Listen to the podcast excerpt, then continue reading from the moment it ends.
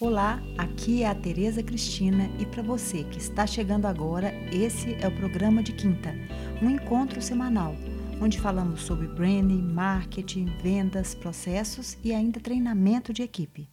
Pessoal, como eu havia prometido, passei o mês de janeiro respondendo a perguntas que têm chegado pelo Instagram, pelo e-mail, pelo WhatsApp, e eu fico feliz com a participação de vocês e grata também, porque posso perceber que, apesar do nosso programa ter começado agora em novembro, a gente já percebe que está atendendo a profissionais e empresários por meio de dicas e de sugestões. Muito obrigada pelo carinho. Quero pedir que não deixe de mandar as perguntas. Vamos intercalar perguntas com alguns temas relevantes e de interesse para o mercado da moda, também entrevistas, mas é importante que vocês continuem participando. Então, mandem pelo endereço tereza@221 escrito por extenso.com.br ou, se preferir, pelo Instagram arroba 221, agora em numeral, consultoria, ou Tereza Cristina Orne, H-O-R-N, ok? Bem, vamos começar o mês de fevereiro de forma diferente. Preparamos uma minissérie contendo três episódios sobre um tema super importante para a moda e que com certeza gera um monte de dúvidas, a questão da sustentabilidade. O episódio de hoje vamos tratar de questões relacionadas à realidade da moda hoje, os seus impactos sobre o meio ambiente e a sociedade. Depois, a gente vai trabalhar também a questão é, importante relacionada ao consumo consciente. No segundo episódio dessa minissérie, vamos apresentar alguns exemplos de empresas que já estão tratando desse tema de forma séria e responsável. E no último episódio, eu quero contar para vocês sobre um projeto que eu faço parte que será lançado esse ano, o Fashion Hub.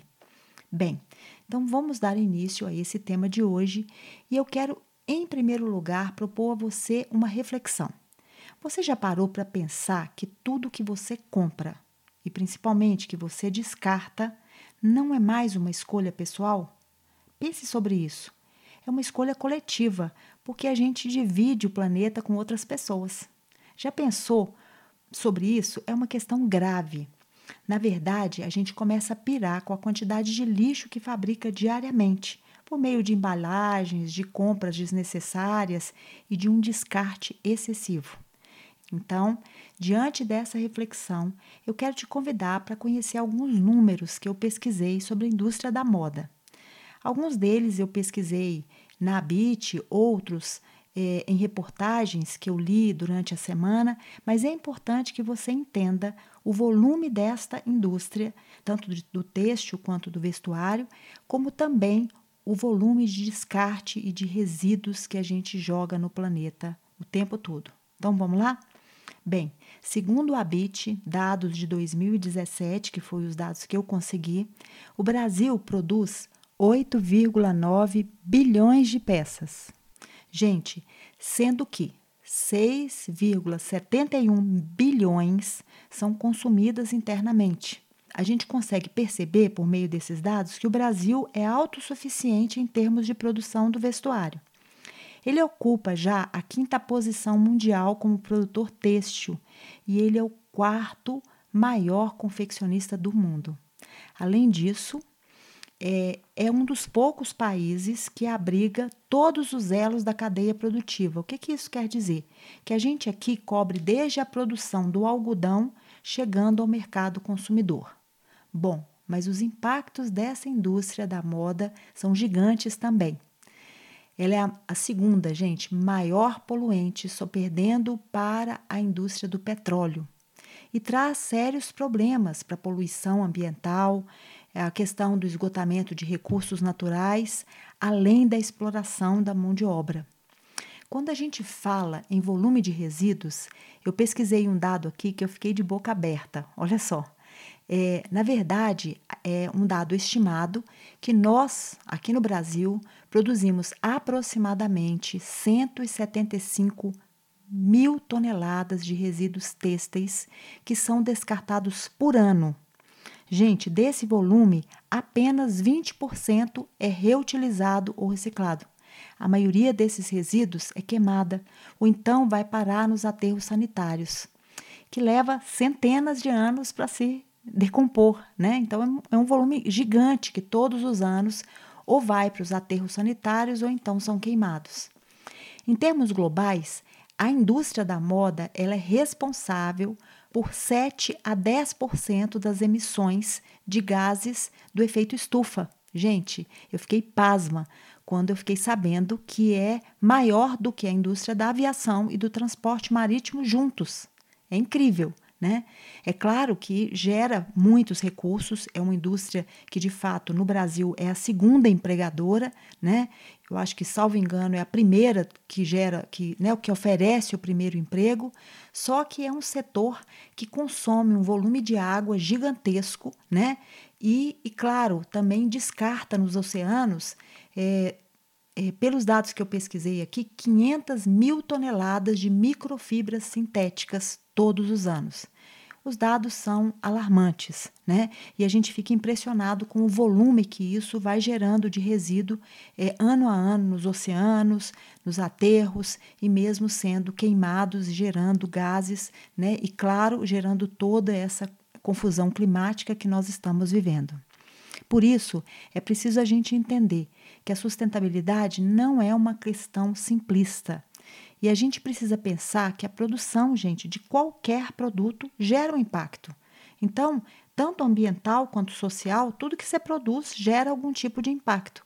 Se a gente não pode anular esse impacto, porque, óbvio, né, a gente precisa da produção, a gente precisa amenizar.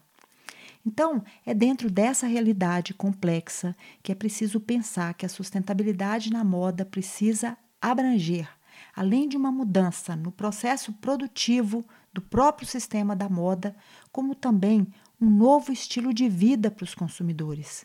Claro, um estilo de vida mais engajado, mais voltado para as questões ambientais, sociais e, óbvio, menos consumista.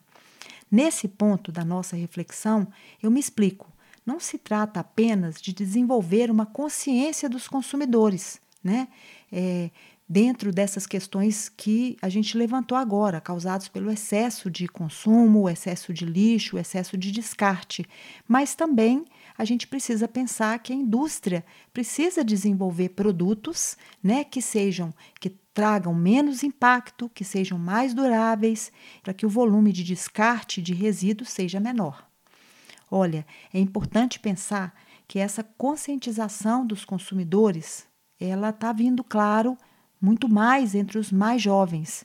Né? A gente falou recentemente sobre a importância da Greta Thunberg e como que ela vem trabalhando essa questão né, do aquecimento global e, obviamente, incentivando essas populações, essa, essa geração, não populações, desculpa, mas a geração mais jovem, né, que vem sendo muito mais é, tocada por essas mudanças ambientais.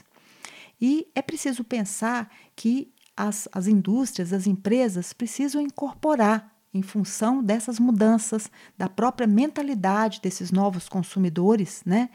Processos sustentáveis, desde a concepção até a entrega dos produtos.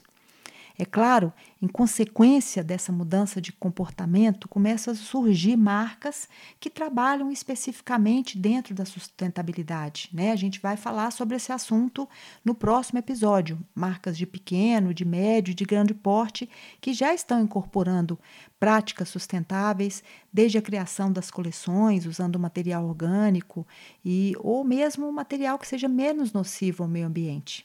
A gente percebe também, gente, que grandes gigantes como a H&M, a própria Zara, a Levis e outras menores que já nasceram dentro dessa concepção, quer dizer, as menores que muitas vezes já nasceram, incorporam é, e têm incorporado processos realmente para causar menos impacto ao meio ambiente.